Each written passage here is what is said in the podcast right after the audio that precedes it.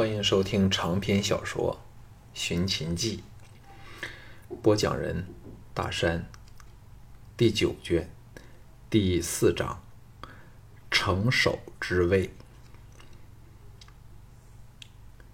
赵牧清早便来找项少龙，两眼布满了红巾，眼神闪烁不定，显然乱了方寸。项少龙却是仍未睡醒。惺忪中挣扎起来，拥背而坐，问道：“侯爷为何脸色变得比我还要难看？”赵牧坐在榻沿，定睛打量着他好一会儿后，才沉声说：“你的伤势如何？”项少龙试着艰难地活动了一下手臂，摆出硬汉的样子，闷哼说：“其实只是皮肉伤。”不过受了风寒，躺上一天一夜，已经好多了。赵牧并没有怀疑，事实上，在此有命回来的人中，如今尚没有人能爬起他来。项少龙假如龙精虎猛，那才是怪事儿。赵牧唉的一声苦恼说：“岳成昨晚出事了。”项少龙巨震失声道。什么？看着项少龙瞪大的眼睛，赵牧叹道：“昨晚岳城返回别府途中遇袭，头都给人砍掉，两百多名亲卫非死即伤。哎。”项少龙骇然说：“那个项少龙真的这么厉害？”赵牧冷哼说：“事发时附近民居的人。”却听到有人自称项少龙，不过这批人全蒙着头脸，没人能看到真面目。事后搜捕的人发觉城东一批城兵也被人干掉了，只留下了些攀城的场所，可是城墙外却不见足印。项少龙精神大振地说：“那么说，项少龙应仍潜伏在城内？”侯爷还不赶快挖他出来！赵牧气道：“还用你教吗？现在整个邯郸城都给翻转了过来，除非项少龙和他的人变成了会打洞的耗子，否则定要现形。可是直到此刻，连他的影子都摸不着。你能告诉我是怎么一回事？”显然，他心情恶劣，失去了平时对这董马氏的器重和客气。项少龙心中好笑，装出沉思的样子，好一会儿后才说：“谁坐上了城守之职？”赵牧颓然道：“暂时该是程序。”项少龙色变说：“此事相当不妙。”赵牧说：“你明白了？岳城一死，最大的得益者就是孝成王，对项少龙有什么好处？”项少龙要想杀人，何时才轮得到岳城啊？孝成王这一招确实心狠手辣，说不定是赵雅那贱人教他的。项少龙若能来去自如，我和孝成王早就没命了。项少龙咬牙说：“先下手为强，侯爷若能通过荆王后下毒，岂非可一举解决所有问题吗？”赵牧苦笑道：“你当金王后是我的手下吗？他才不会蠢的直接参与弑杀的行动。但假若能杀死孝成王的昏君，我会有操纵他的方法。哎，你叫我现在该怎么办呢？”项少龙大乐，终弄清楚了这奸贼和金王后的关系了。看来他们只是在互相利用。赵牧见他沉吟不语。还以为他在动脑筋为自己谋谋谋事儿，长长的吁出一口气说：“有些事急也急不来。幸好我尚有你这支无人知道的奇兵，仍未算一败涂地。但少了月城，则是声势大弱。天丹绝不会像以前般热心对待我了。”站起来说：“先养好伤再说吧，我还要见见其他人，好安抚他们的心。”你设法再由赵雅处探听消息，看孝成王有什么动静。项少龙道：“侯爷小心有人会变节，人心叵测，很难说嘞。赵牧没好气儿的说：“这个本侯怎会不晓得？以后有事儿我再找你。”赵牧去后，项少龙躺在榻上思潮起伏。田氏姐妹来为他梳洗更衣时，单柔神采飞扬，以轻快的脚步似小女孩般一蹦一跳的走了进来，含笑来到他身后，香肩轻碰了他一下，得意洋洋的说。最大那头老虎是谁打的呢？项少龙失笑道：“当然是另一头雌老虎，董某甘拜下风了。”伸手往后，把他搂得紧贴背上，带来高度的刺激。单柔心情极佳，任他轻薄，出奇温柔地说：“我们只伤了十多人，真是奇闻罕事，说出来都没有人相信。不如索性把田丹都干了，那时……”你要人家怎样从你都可以，像她两姐妹那样也行。田真姐妹立时俏脸绯红，项少龙大感头痛，扯开话题说：“你那乖妹子到哪里去了？”单柔挣脱了他的怀抱，嗔道：“不要顾左右而言他，算什么好汉子？”正在为他梳头的田真轻轻的说。智夫人到外面去探听消息，哎呦，当然是被单柔扭了一击。项少龙转过身来，撸起衣袖说：“这么霸道的女人，我老董还是首次见到。让我把驯野马的功夫搬来对付你。”单柔挺起酥胸来到他身前，杏目圆瞪地说：“你敢？”田真、田凤知道他们又要大耍花枪，都含笑偷看。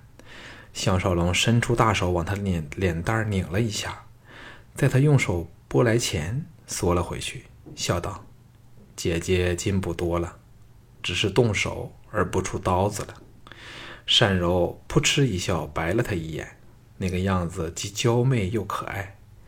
项少龙不由得色心大动，想把他抱个满怀时，单若却溜了开去，到了房门处，才回首娇笑说。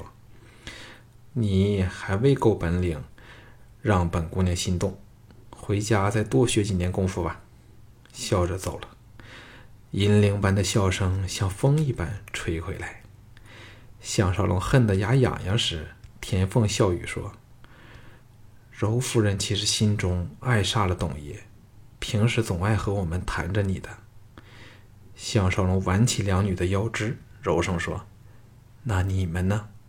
两女娇羞垂首，看着两女同一个模样，不同的娇态，项少龙被善柔撩起来的色心化成了原始的欲火，暗想：今天邯郸乱成一片，要探视伤势的人昨天又来齐了，偷得浮生半日闲，不如和这对玉人儿风流快活一番，也不枉此刻了。心到手到。登时一世春意，两女苦后的恩宠，终在这美妙的时光降临到他们身上。项少龙醒来时，田真、田凤动人的肉体仍像八爪鱼般的把它缠紧不放，故他只略动一下，立时把这对娇懒欲死的姐妹花惊醒过来。项少龙一看窗外。只见阳光漫漫，吓了一跳，忙爬起身来。项少龙被他们玉牙般粉嫩雪白的美丽肉体弄得意乱情迷，差点压不下想把他们拉回帐榻内的冲动。不过记挂着邯郸的情况，才勉强起床。两女欣然为他梳洗更衣，看着他们玉脸蕴含着的幸福和快乐。项少龙心神俱醉，两手像他们般没有半刻闲着，弄得两女小耳朵红透时，才出房去了。大厅静悄悄的，半个人影都见不到。项少龙甚感写意，这种宁逸的气氛实在罕有，涌起懒洋洋、什么都不想做的感觉，走到一张卧机躺了下来。田真此时整理着衣衫，婀娜多姿的走了出来，来到他旁，盈盈跪下，柔情似水的说：“董爷爱吃什么东西，奴家去弄来给你。”项少龙给他一提，肚子内顿时恶雷打鼓，伸手摸着他的脸蛋儿说：“随便好了。”嘿，那头雌老虎到哪里去了？田真忍俊不禁地说：“老虎白天自然是躲在虎穴里睡觉，小凤服侍他去了。”言罢，欢天喜地的去了。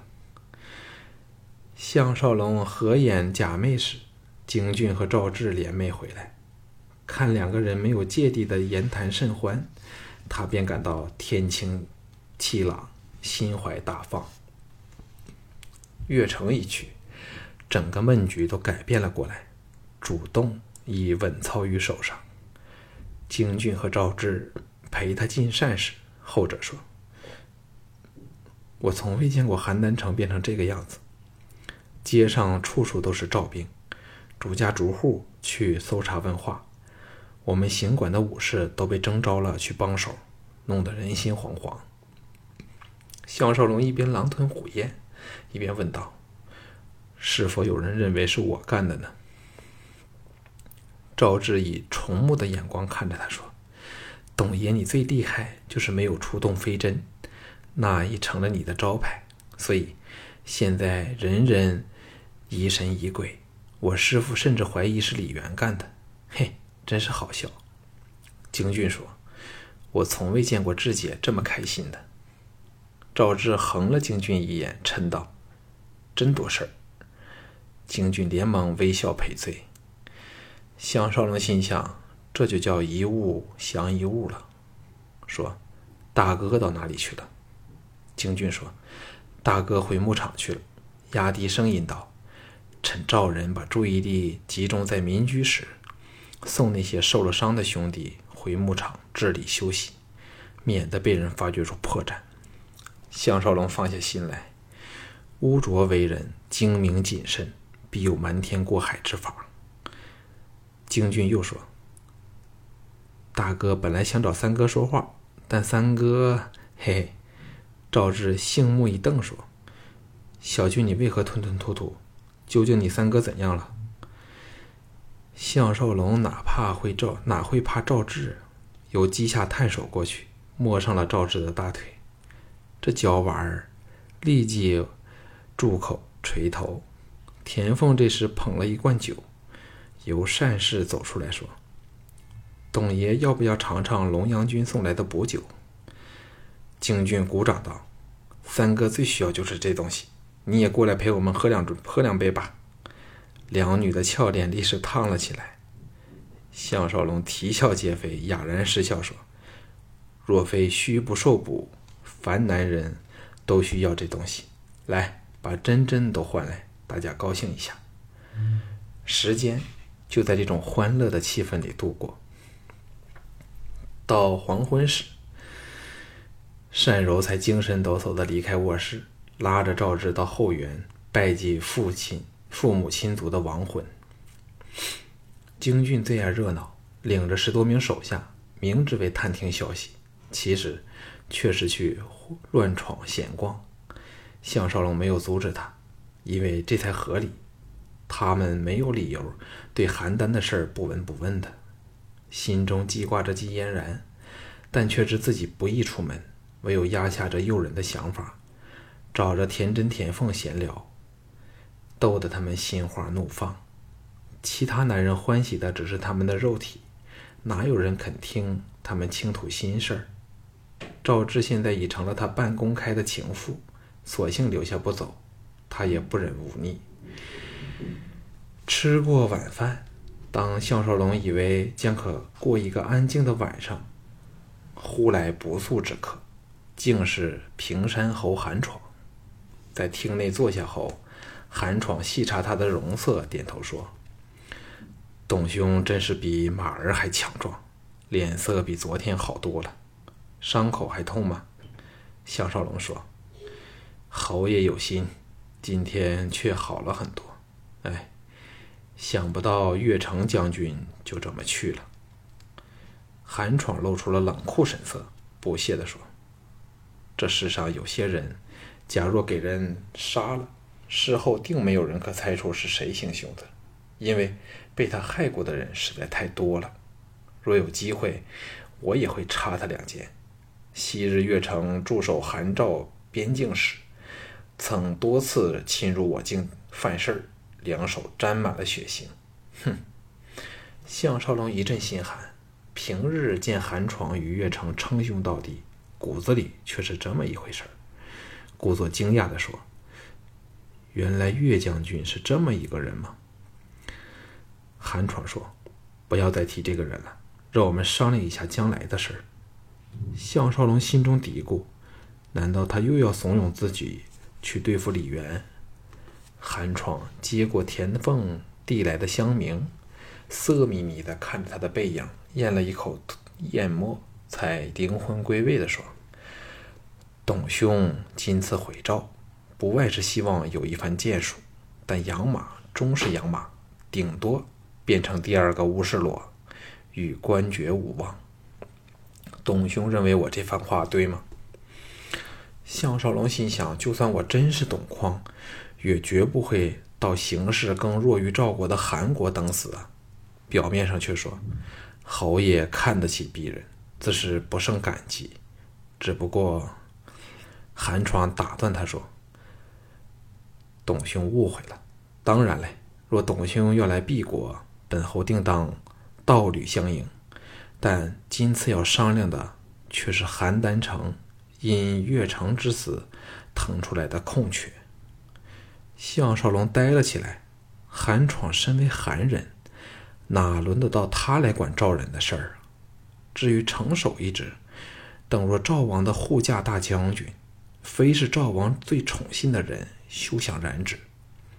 那更是他从来没想过的，包括在梦里的时刻。韩闯得意地说：“董兄想不到吧？但若是荆王后乃本侯的族姐，便知我对赵国朝政并非没有影响力呀。”项少龙这才记起，荆王后乃在三晋合一的大计下嫁与孝成王的韩国王族，自然与韩闯多少有点关系，不仅暗责自己疏忽，哑然说：“这个鄙人倒不知道嘞。”韩闯傲然说：“只要我在荆王后跟前说上两句，包保他可影响孝成王的决定。自赵牧逝世后，对。”孝成王最有影响力的就是荆王后和赵雅了。项少龙心中凛然，知道自己像低估了龙阳君般看错了韩闯。此人紧缠赵雅，固是因贪他美色，更重要的原因是要通过赵雅摆布孝成王，从而兵不血刃的兼并赵国。这么看，赵牧。充其量只是荆王后的一只棋子而已。在这战国时代中，谁不为生存而竭尽心智，明里暗里做着各种图谋？皱眉道：“孝成王不是选了程序代越城吗？”韩闯不屑地说：“程序是什么东西？硬将项少龙的功劳分了一半过去，才混到今天这个位置，声望能力。”均不足以服众，现下是市级马行田，暂时性的措施吧。项少龙心意大动，若真的当上了城守，赵牧还不是他的囊中之物吗？但想想又觉得孝成王绝不会上这个大当，苦笑道：“鄙人来邯郸日子尚短，屁股都未坐暖，连排队末的资格都欠缺。”韩侯不用费心了。韩闯兴奋不减地说：“董兄太小觑自己了。日前，目前的你已在邯郸臣民中家喻户晓，声势如日中天。从牵头战马的大礼，以至力挫楚人、硬闯城门、勇救龙阳军，若以你为城守，谁不认为最是称职？”项少龙摇头说。只是硬闯城门一项，便休想大王肯点头。韩闯露出个滑稽、狡猾的微笑，说：“黑可以说成白，白可以说成黑，靠的仍是一张嘴巴。若孝成王启用你，正可表示出他的豁达大度，用人为才。董兄是万事俱备，欠的只是说话的那张嘴巴的。我也可以设法影响赵雅，有他两人为你说相，何愁大事不成？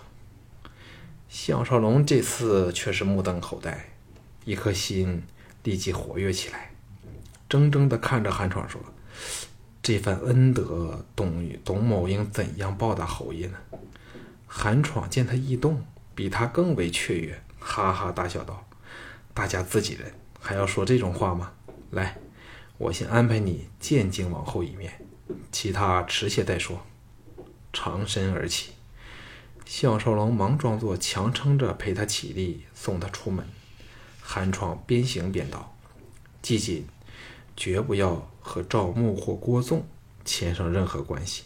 同时，不要开罪赵雅或郭开，那样成首之位八成会落到你身上。嘿，孝成王对你这救回龙阳君一事，却是非常的欣赏。”项少龙问：“龙阳君好了没有？”